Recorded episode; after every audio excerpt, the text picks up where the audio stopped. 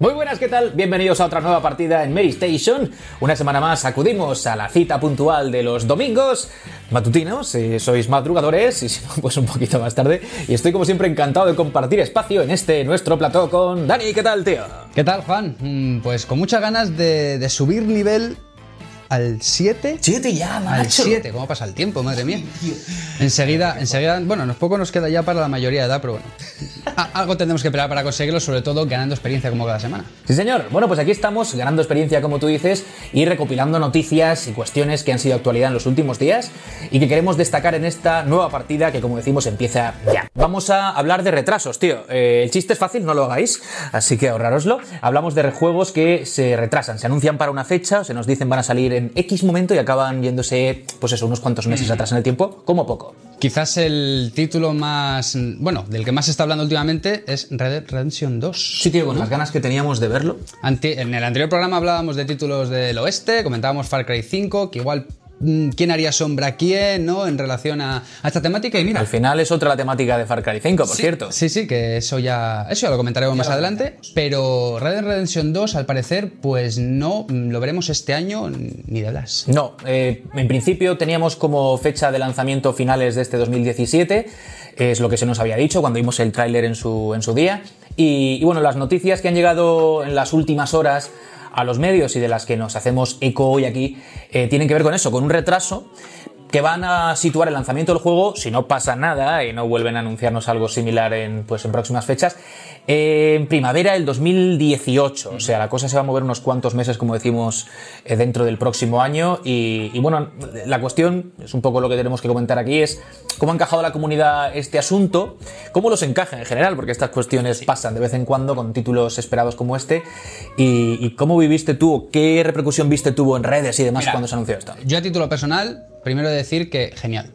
Porque, como se ha comentado también en redes, eh, mucha gente decía, pues, oye, si es para mejor, para que el juego salga lo más pulido posible, o como decía Rockstar, cuando el juego esté terminado realmente, pues siempre es bienvenido. Y es algo que estamos muy acostumbrados también con, esta compañía, a que saquen los juegos pues lo más pulido posible, dentro de ciertos límites también, no retrasándolos mucho, pero eh, es lo importante, que el título salga y salga bien. Y yo lo he visto genial y la comunidad pues ha reaccionado bastante positivo. Sí, yo también tuve esa percepción, o sea que la gente de partida, pues es lógico, yo fui el primero que se desencantó un poco por tener que esperar un, pues, un pelín más, pero después casi todos los comentarios que leí eran buenos, además como tú dices, desde Rockstar se ha insistido mucho en que la razón es evidentemente eh, tener el juego al nivel que ellos quieren, hablamos de una nueva generación, un juego que empieza desde cero a nivel técnico, es decir, no hay nada previo en no esta reciclan generación, ningún motor ni nada, y sí. Y eso es siempre pues, un buen motivo para, para esperar un, un título un poquito más. Eh, hace poco teníamos el ejemplo de The Last Guardian, por ejemplo, que se fue retrasando muchísimo, pero ya, ya no hablo de los retrasos infinitos del principio, sino sobre todo de esos últimos pues, semanas o... Y oye, al final el juego, aunque a nivel tecnológico sí que no era pues puntero, eh, entiendo que aquello fue en beneficio del título. Hablando de Red Dead Redemption, eh, tenemos razones para el optimismo teniendo en cuenta que Rockstar, y eso también lo tenemos que comentar, no lo hace nada mal incluso con juegos que llevan ya tiempo en el mercado. O sea, ellos saben muy bien de qué, de qué va esto y con GTA la cosa sigue... Con GTA. V la cosa sigue muy bien porque pese a haber salido en 2013 en PlayStation 3 y luego tener soporte a PlayStation 4 y demás, sigue atesorando muchos millones, sobre todo también con ese online micropagos, el juego sigue vendiendo, vamos, 80 millones de copias desde que desde su lanzamiento, o sea, una barbaridad. Antes veíamos por ahí, además nos comentaba Fran, nuestro compi, que en los últimos meses, entre febrero y el día de hoy, eh, son 5 millones más de copias lo que ha sumado. Sea que es un juego que tiene un montón de tiempo, una trayectoria larga, y sigue sumando. Conclusión, Rockstar sabe lo que se hace. Sus juegos, pues ya sabemos cómo van. Y otra cosa, tío, con lo que nos ha costado que se anunciase Red Dead Redemption 2, que hemos estado años ahí con que sí, que no, que sí, que no, pues hay que esperar un poquito más, no es una, no es una tragedia. Eh, si lo vas a jugar en PC, ¿habrá que esperar mucho más o qué? Ni siquiera se ha dicho que vaya a salir, ¿no? No se ha hecho y todos sabemos, bueno, los dos anteriores títulos de Red Dead eh, no salieron en PC, tanto el Revolver como el Redemption. Va a ser bastante complicadete que lo veamos en PC. Molaría mucho, porque ya sabéis lo que me pasa a mí con las consolas y con los PCs, lo que habéis visto programas anteriores. Y, Rockstar también tiene esos pequeños problemas con sus títulos en PC, ¿no? El GTA V ta- tardó bastante en aparecer, el GTA 4 cuando salió también salió bastante tarde y tuvo bastantes problemas de rendimiento. Bueno, si lo quieren sacar en PC y, y lo tienen que retrasar seis meses más para que salga bien, yo encantado. Bueno, de momento tenemos ahí algunas imágenes más, que hay una galería que nos han dado los amigos de Rockstar también para que vayamos pues eh, endulzándonos la vista y habrá que esperar para echarle el guante hasta el año que viene. Y la semana pasada comentábamos, oye, ¿qué series nos gustaría ver en Netflix basadas en videojuegos? Y esta semana pues tenemos una noticia muy interesante. Parece que Castlevania tendrá su serie animada en Netflix. Parece y, y vamos, está confirmado. A partir del próximo 7 de julio, eh, bueno, la cadena de televisión a la carta, digamos, que es tan popular y de la que hablamos el otro día con motivo de The Witcher, ¿no? Y The ese Witcher. anuncio de serie de imagen real, de la que por cierto se han conocido algunos detalles más, como quién va a interpretar a nuestro amigo Gerald y todo esto. Se ha sabido también estos últimos días que Castlevania, como tú dices, se suma a, a la producción propia con una serie de animación eh, de estilo anime, que yo creo que es lo que le Sí. Que lo va a partir. Sí, eh, sobre todo basada en lo que sería la historia del Castlevania 3, que vimos en NES, allá por 1989, protagonizado por Trevor Belmont. Sí, señor. Vemos ahí más la familia del látigo suelto, eh, machacando vampiros. Además, desde Netflix parece que comentan, ese va a ser el, el- el, digamos, espacio eh, dentro de la cronología extensísima de la, de la saga en el, que se desarrolla, en el que se desarrolla la, la serie. Es decir, no van a tocar otros arcos argumentales, se van a centrar en esta parte de la historia, como dices. No hay muchos detalles con respecto a número de episodios. No, no sabemos número de temporadas ni episodios, me imagino que bueno, que según, según funcione la serie, pues ellos ya irán viendo pues cuántas temporadas tendrán. Hombre, me imagino que la primera temporada sí tendrán cerrado número de episodios, pero a lo mejor todavía no lo quieren decir. Luego, pues en base a eso todos conocemos a Netflix y si algo funciona, sigue y si no, pues como toda la vida de Dios, hachazo y adiós, ¿no? La gente que está detrás de esto son los mismos, por cierto, yo ahora no recuerdo el nombre, tú tendrás la chuleta por ahí, de eh, Hora de la serie de Hora de Aventuras, pedazo de pepino de los que triunfan hoy en día, junto con otras cuantas. Federator Networks. a Federator Networks. Pues ellos son los responsables y han dicho que, al contrario de esta serie un poco naif, pero de mucho éxito, que me imagino muchos veis. Mm, pero con un trasfondo también que hay que. Hay que Sí, pillar. no, claro, bueno, son como, como tantas otras. Hoy podríamos explayarnos un poquito y hablar de otras muchas que son muy populares, como historias corrientes y demás, que tienen ese punto un tanto inocente, pero que un adulto puede disfrutarlas mucho porque hay, como tú dices, un, un trasfondo eh, que no es a lo mejor tan para críos. Digo, esta sí que no va a serlo en absoluto, ellos lo han dicho. Sangre por doquier, mucha violencia y un poco todo lo que es imaginería propia de la saga, de la saga mítica de, de Konami. Em, también otra, otra cuestión es eh, el tema de que no, no tenemos muy muy claro bueno, yo lo decía antes, la, la extensión de los episodios. O sea, si serán más cortitos, episodios breves, como por ejemplo estas series que citábamos, o si van a ser un poco más Pueden largos. ser 20 minutos, 40 el estándar americano de 45, no lo sabemos todavía. Pues esperaremos con gusto a ver qué pasa con este Castlevania animado. Bueno, y continuamos con otra noticia que a mí personalmente me tiene muy japeado, muy feliz. Tanto que además soy uno de los que han puesto ahí su, su pasta. Con un pequeño toque retro también, ¿eh? con un gran toque retro. Por eso me mola tanto. Yo creo que, como a mí, a otros muchos que estos días han estado ahí, pues alborotados con el anuncio de la apertura de la campaña de financiación de este Blasphemous, un juego patrio, hecho aquí en España, en Sevilla, para más señas. Ahora veremos que eso además tiene una connotación interesante. Por una empresa que se llama The Game Kitchen que ya tuvieron otro título, The Last Door, una aventura point and click hace un tiempecillo con el que pues tuvieron muy buenas críticas y recaudaron pasta. Y como digo, con el que han triunfado como, vamos, pues absolutamente eh, una vez abierta la campaña en Kickstarter. Cuéntanos un poco de va este Blasphemous, venga. Pues si antes mencionábamos Castlevania en, en Netflix, esto también huele, huele a Castlevania. Huele, huele. huele. también un poco a Dark Souls en 2D. Título muy pixel art que tiene como una ambientación que ellos también comentaron eh, relacionada pues entre otras muchas cosas con las pinturas oscuras de Goya, bueno, ese pixel art que mencionabas y que está ambientado en un mundo en el que la iglesia oprime a la gente, tiene castigos muy severos y la verdad que tiene una ambientación tétrica, tétrica, muy tétrica. Brutal, muy sangriento. Tenemos un protagonista que se llama El Penitente. En fin, como decía, esa influencia de la tierra donde el equipo de desarrollo mora, digamos, y de donde son, pues eh, se transmite también al juego. Hablamos de esa sociedad, se llama Ortodoxia. se han Ortodoxia. generado un lore del que, por cierto, van soltando pildoritas desde que se abrió la campaña en Kickstarter y alcanzaron de forma brutal en horas, tío. el 50.000 dinero, 50.000 dólares que se alcanzó en apenas horas, como digo, era un, pues un techo que se habían puesto para que el juego saliese adelante. En Steam, en principio, veremos si acaba llegando a consolas. Esto es una cosa que todavía tienen que ver. Depende también cómo vaya la financiación. Pero es que se han marcado nuevos hitos. Yo estaba pendiente estos días de cómo va la campaña en Kickstarter y ya va por más de 70.000 dólares. Eh, se han marcado, como digo, pues diferentes contenidos, que si uno modo dificultad extra, que si llegamos a tanto vamos a añadir contenido semanal, es decir, cosas así para ir un poco fomentando el que la campaña siga adelante, como yo creo que va a seguir, porque es que, como tú decías, a nivel estético es brutal. Es muy bonito y parece que incluso más allá, a nivel jugable, también va a tener toques como Metroid, ¿no? Con ese backtracking, habilidades que tendrás que utilizar para desbloquear ciertas zonas a las que no pudiste acceder en un primer momento.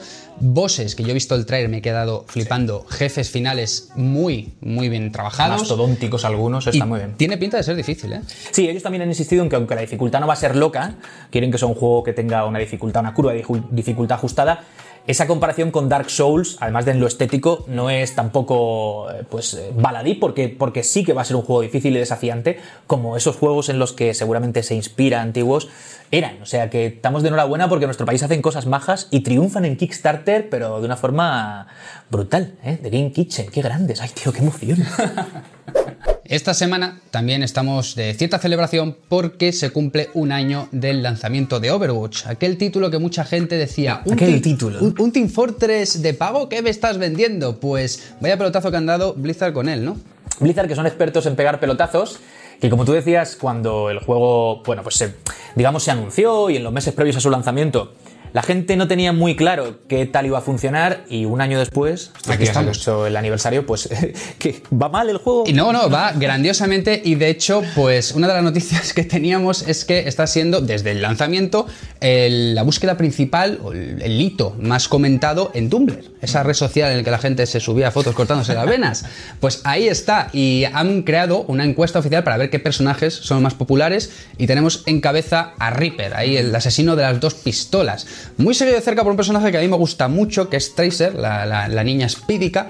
Y como más datos, tenemos por aquí tirando un poco de la chuleta que el personaje con más búsquedas es Junkrat, el de Likes y, Reblogs, que sería el más popular en ese modo, es Reaper y Mercy con más posts originales. Ahí no solo podemos ver, obviamente, todo lo que hace Blizzard, sino todas las creaciones de la comunidad, que es algo que Blizzard ha conseguido con este título y con todos, que la comunidad se vuelque mucho. Y eso es genial porque por un lado la comunidad se siente integrada y por otro lado pues Blizzard tiene un poco de publicidad, ¿no? Oye, hablando del aniversario, cuéntanos un poco lo que ha preparado Blizzard para celebrarlo. Pues sí, tenemos, tenemos un evento con unas skins preciosas que si no las habéis visto ya estáis corriendo a Mary Station porque yo estoy enamorado tanto de la de Diva como de la de obviamente Tracer grafitera. O sea que es una cosa increíble. Lo que tenéis que hacer simplemente, como siempre, entrar en los. Por lo menos lo que hago yo para farmear cajas. Entrar en lo que son los modos arcade, ganarte tus tres, ganarte tu tres seguidas, tu cajita y a ver si hay suerte. Yo no tengo suerte todavía. Hasta el, si no tengo por aquí mal apuntado el tema, hasta el 6 de junio, por cierto, la gente de Blizzard lo tiene rebajado. O sea, si alguno todavía no lo tiene, cosa que entiendo será poco probable porque el juego está pues petándolo. Eh, sabed que, por lo menos, por ejemplo, en versión digital de PC está a 19.99. la base está a 19 19,99, 20 euros, y la, y la siguiente edición está a unos 39,99. Le traigo ciertos extras también para otros títulos de Blizzard. Pues nada, eh, ya no hay excusa para echarle el guante y celebramos que Overwatch eh, pues vaya tan bien como va después de un añito entre nosotros. Bueno, estos días también ve la luz uno de los títulos eh, que más revuelo, aunque ahora eh, diremos que quizá no con tanta, tanto motivo, causaron cuando se anunciaron para Switch, la nueva consola de Nintendo. Hablamos de este Ultra Street Fighter 2 de Final Challengers. El nombre es larguísimo. Sí, como siempre con los títulos de Capcom, las re, re, re revisiones. Que veía, como digo, la luz estos días finalmente. Es, como sabemos, un título que mantiene gran parte de lo que fue en su día ese, de, ese HD Remix en 2008 para las consolas virtuales o para las plataformas eh, de descarga de 360 y de PlayStation 3. Y que bueno, manteniendo eso, incorpora algunos cambios a nivel de número de luchadores, creo que en este caso son 19, incorporan a Evil Ryu, Evil Ryu y Violent Ken como, como novedades. Estaba también Akuma. Akuma elegible desde el principio, que es recreativa Super Street Fighter 2 Turbo en que se basa. Es un remake de esa, de esa recreativa mítica. Eh, no estaba como personaje seleccionable de, partida. Pero bueno, más allá de eso, el que traigamos el título hoy al programa tiene que ver con qué exactamente. Pues que si la jugada le funciona bien a Capcom, se va a fijar más en Switch para sacar sus, sus títulos. Y aquí es donde ya empiezan las especulaciones. Sus títulos clásicos. Sus títulos clásicos, claro. Aquí empiezan las especulaciones y los sueños de, de muchos, ¿no? Porque lo comentábamos antes fuera de cámara. Un Final Fight, por ejemplo, en Switch. Fight, efectivamente, un poco con el cambio estética que tuvo este título en su momento y que mantiene, pues le vendría fenomenal porque además la pantalla de Switch, ya lo sabéis, aunque tiene también sus, sus cuestiones, de las que hablaremos ahora en un segundito, eh, se presta pues maravillosamente bien a este título de a este tipo de títulos con estos gráficos en HD que redibujan un poco clásicos como Final Fight Y poder. Efectivamente, yo, yo te comentaba también que me molaría mucho ver un Ghosts and Ghosts eh, redibujado o un remaster de, de otros Cadillacs and Dinosaurs, que es un título de mi infancia, vamos, matar a dinosaurios con metralleta en la Switch. Increíble. beat 'em ups de Capcom clásicos, como todos esos que sí, como dices, eh, pega como tiene que pegar a nivel de ventas, sus responsables han dicho en una entrevista en Japón, se van a animar a poco a poco ir trayendo a, a Switch. Switch, por cierto, que hemos estado estos días, esto ya a un poco título Más curioso. ¿no? Sí. Trasteando en grupo, en un grupo muy amplio. Hemos, hemos recreado los anuncios de, de Switch. cuánto, cuánto de real Sí. tenían. Pues los hemos recreado ahí en una, una casa de campo, pues estuvimos 16 personas no conectadas, no, perdón, eh, 13 12 personas no conectadas a la vez porque no pudimos hacerlo con el Mario Kart, estuvimos haciendo esas pruebas con el Mario Kart, pero sí que jugamos eh, 6 y 6. Sí. Realmente. Y, y 6 y 6, pero no 6 y 6 con, con todo, sino con lo mínimo que ofrece Switch, es decir, su pantalla y cada uno con un Joy-Con. Efectivamente. Eh, lo estáis viendo, el vídeo, bueno, pues eh, simplifica un poco la que montamos ahí y hay que reconocer que, que lo pasamos bien, que tuvo algunos eh, problemitas de conectividad al principio, nos costó un poco, nos costó un poco crear toda la infraestructura. De hecho, nos intentamos conectar con la red del, del teléfono móvil. Lo que comentábamos en el nueva partida nivel 2, Jen y yo, para ver si realmente eran esos 151 megas por hora de juego y demás, tuvimos ciertos problemas de conectividad. Pero una vez que conseguimos pues, separarnos en dos grupos, ¿no? 6 y 6, ya eso fue rodado, nunca mejor dicho. Y yo decía de la pantalla, la pantalla se ve fenomenalmente bien, pero sí que sabéis los que la tenéis que en condiciones de luz, ambiente exterior, bueno, ahí hay un poquito de quizá, peca un poquito de falta de contraste o de luminosidad y ahí había pequeños problemas también de reflejos, pero bueno, no pasamos que subir el brillo a tope. Y eso, claro, también consume mucho la batería. Claro. En fin, cosas de Switch y sobre todo ese Ultra Street Fighter 2 al que el servidor le va a echar el guante y eso que no tiene la consola. Y llegamos una semana más a la sección de Salva, esta sección en la que él nos trae curiosidades, noticias, análisis, bueno, en fin, en fin, que que nos, quiere. sí, que nos diga él. Buenas, Salva, ¿qué, tal? ¿Qué tal? ¿Qué ¿Qué nos tal, traes hoy? Dani? ¿Qué tal, Juan? ¿Cómo estáis? Muy bien, ¿qué tal va todo? Bien, aquí un poco liados, como siempre, ya lo sabes. Cuéntanos, cuéntanos, anda. Bueno, pues ah, quería hablaros de, de Rhyme, el juego de Tequila Awards, que como sabéis es un estudio español que sale este viernes, ha salido este viernes esta semana, y que es un juego pues que ha tenido un camino tortuoso porque se anunció hace un porrón de años, ah, luego pasó a ser exclusivo de PlayStation 4 hace relativamente pocos meses. Eso se rompió. mm, Las malas lenguas decían que es que no había juego, sino que había muchos conceptos, pero no había juego. Pero la realidad es que, viendo cómo ha salido el título, yo creo que sí que había juego y de hecho hay un auténtico juegazo que no sé si habéis leído el análisis de Sergio Melero, pero te pone los dientes largos. Sí, eh, un 8,8 que le hemos dado en esta casa. Sí, la verdad es que es, eh, es una muy buena nota, bueno, que, que voy a decir, ¿no? Ah, es un juego que ha tenido un seguimiento especial, por ejemplo, en Edge, la revista británica. Fue portada, Le ¿no? hicieron dos portadas, Sí, sí, las dos únicas portadas de un juego español que ha tenido. Y le dieron un 9 también, y bueno, también, o sea, ahí.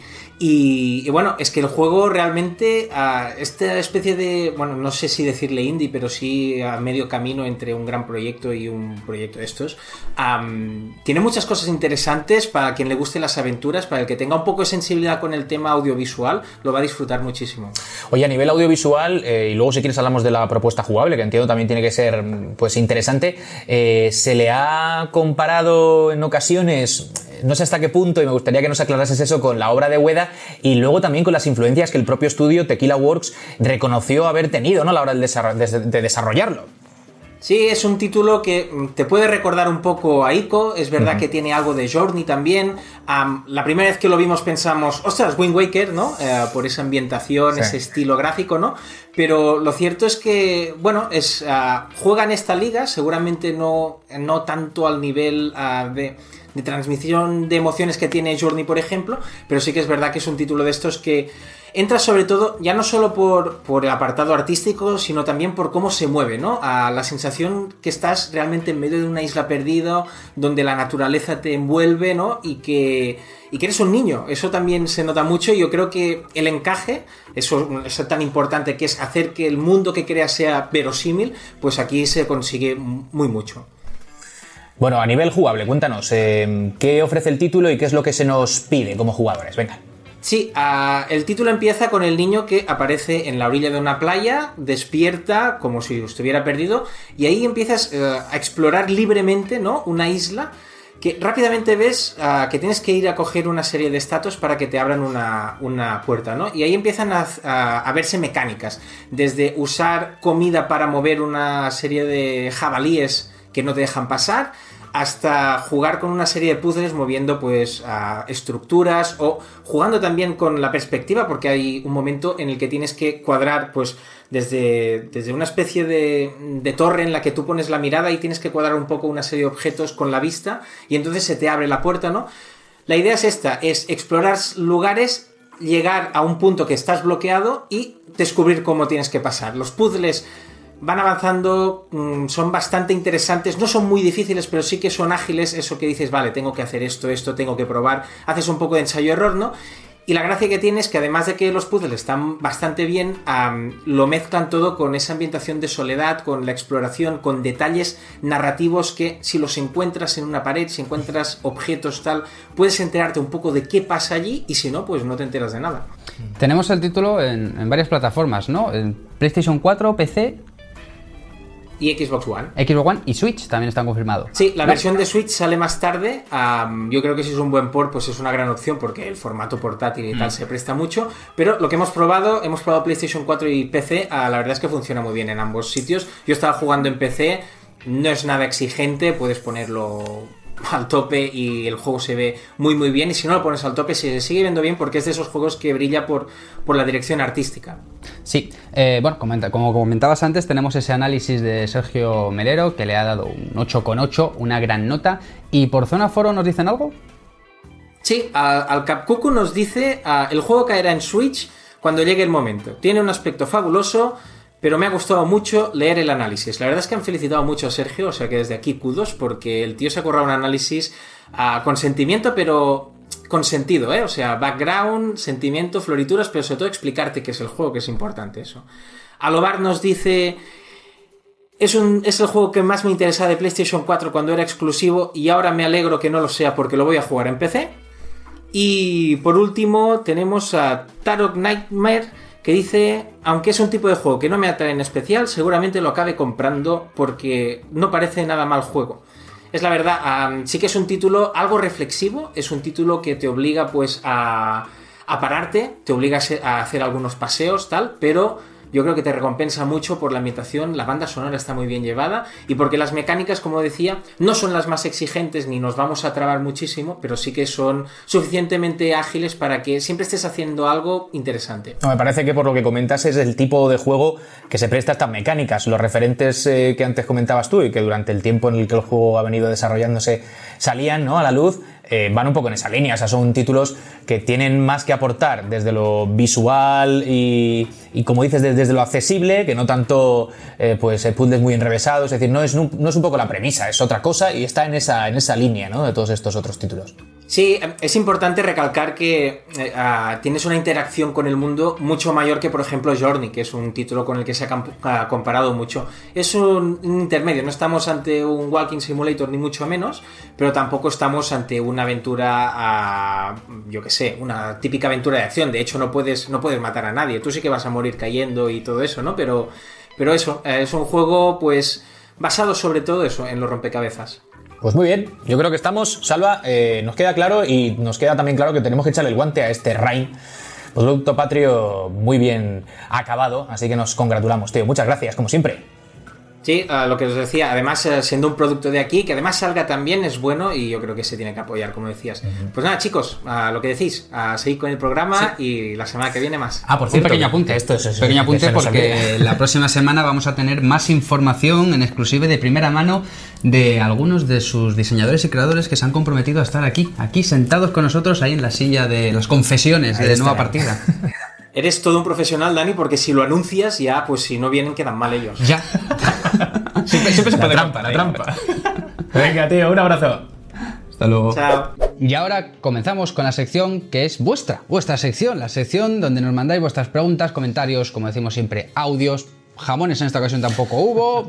Todavía. Seguimos esperándolo. Podéis mandárnoslo por correo por correo postal, pero sobre todo en estas vías que siempre tenemos abiertas, que una de ellas es el correo de nuevapartida.com, también por Twitter, por Facebook, por los comentarios de aquí abajo de YouTube o Zona Foro si nos estáis viendo desde la web. En fin, muchas vías y el primer comentario que rescatamos, que es de Paco Carracosa Folgado, que viene justamente de, este correo que comentábamos antes, que dice, hola pareja, enhorabuena por el programa, muchas gracias, hacemos, bueno, hacemos lo que podemos, ¿no? Cada, Se trata de eso. Intentamos subir nivel cada, cada semana y nos dice, Juan, ¿podrías decir títulos en los que has participado como doblador? Uy, pues... Eh hombre, supongo que si, si me tenéis un poco cala la voz ya me habréis encontrado alguno, además no, no muy yéndose muy atrás. En Horizon, por ejemplo, estoy. de Juan ahí. Estoy por ahí en Horizon, en, pues en tribus de estas que te encuentras por ahí. Estoy, no sé qué os diría, en For Honor, estoy en Infinite Warfare, en Watch Dogs 2, en, títulos de la última jornada, de los últimos meses para acá, en unos cuantos. Así que es cuestión de que vayáis mirando por ahí. En Prey también mirando por ahí, en fin, no sé. Títulos guapérrimos todos, en los que me ha hecho mucha ilusión estar, pues siempre dándolo, dándolo todo. Así que nada, a la caza, a la caza de mi voz. Más cositas, venga, Agustín Serafín. De muchachos, ¿creen que Sony dará algún dato sobre la PS5 en este E3 o es muy pronto para este anuncio? Nos da también las gracias por el programa, gracias a ti por vernos. Yo creo que no, que es demasiado pronto. O sea, la PlayStation 4 Pro está lleva nada en el mercado. Eh, ahora Xbox saca su revisión con Scorpio. Yo creo que ese salto generacional tan grande como cambiarle el número a su consola es demasiado pronto. Sí, yo creo que no estamos todavía en fechas. Evidentemente, esto que tú comentas es clave. O sea, han dado, han hecho una apuesta gorda por, por Pro y, no tiene pinta de que vayamos ni siquiera a oírla eh, mencionarse. Ya no hablamos de datos, pero yo creo que Sony está en otras cosas y por lo menos dentro de uno o dos añitos no tendremos noticias de, Play 5 con casi total seguridad. Y otro más, ¿no? Jesús Hernando, que nos viene a comentar algo también, si sabemos algo, si qué, esperamos de esa futura PlayStation 5 y también eh, si en segundo plano, pues, eh, no sé, actualizar la PlayStation Vita. Hombre, entiendo que habla de que se sigan eh, pues, lanzando títulos y que podamos tener conocimiento de nuevos juegos para la consola. Ah. Es complicado, pero yo no creo que sea imposible. La máquina sigue en el mercado y se siguen lanzando títulos. En la PlayStation Experience sí que hicieron bastante hincapié. O sea, salía aquel señor con la PlayStation Vita que cada poco decía, este título sale para Play 4 y Vita, Play 4 y Vita. O sea, que se ve que eh, por esa parte la quieren nutrir. Otra cosa es que se, centren en ella en un momento de la conferencia y sea protagonista, digamos, durante un tiempo de ese, de ese espacio. Yo solo menos probable, pero que se sigan anunciando títulos, pues seguro, porque a Sony le interesa que la consola no muera, aunque la verdad es que el trato que recibe a grosso modo no es el que seguramente sea el ideal, aunque tiene un buen catálogo. Con respecto a otros anuncios de hardware durante el E3, yo personalmente pienso que quitando a Scorpio, de la que vamos a saber mucho, poco más. No creo que se vea absolutamente nada más porque, mm, por ejemplo, pues eso, también recientemente por parte de Sony tuvimos las PSVR, que también se puede entender como una novedad dentro del hardware que aún no está explotada. Yo creo que lo que tenemos de momento es lo que hay y se van a centrar sobre todo en los títulos, en los videojuegos.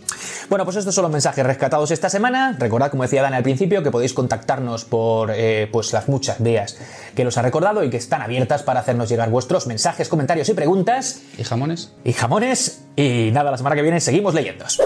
Bueno, y en este punto del programa, como hacemos siempre, os recomendamos textos, reportajes, análisis, en general, todo lo mucho que se va publicando a diario en la revista y que no debéis perderos. Lo primero, eh, hoy va a ser ¿qué? Dani, cuéntanos. Pues tenemos un texto de Ricardo Fernández sobre los 15, el 15 aniversario, los 15 años desde que se lanzó ese Final Fantasy XI, el último título en el que estuvo involucrado Sakaguchi, el creador de la saga de Final Fantasy. Bueno, viene a explicar un poco por qué pese a ser un MMO, está numerado y todos los componentes Final Fantasy que tiene, en fin, un título, perdón, un texto muy interesante sobre un título que al parecer no gozó de todo la fama o la repercusión por los fans que debería tener. Muy bien, pues no perderoslo.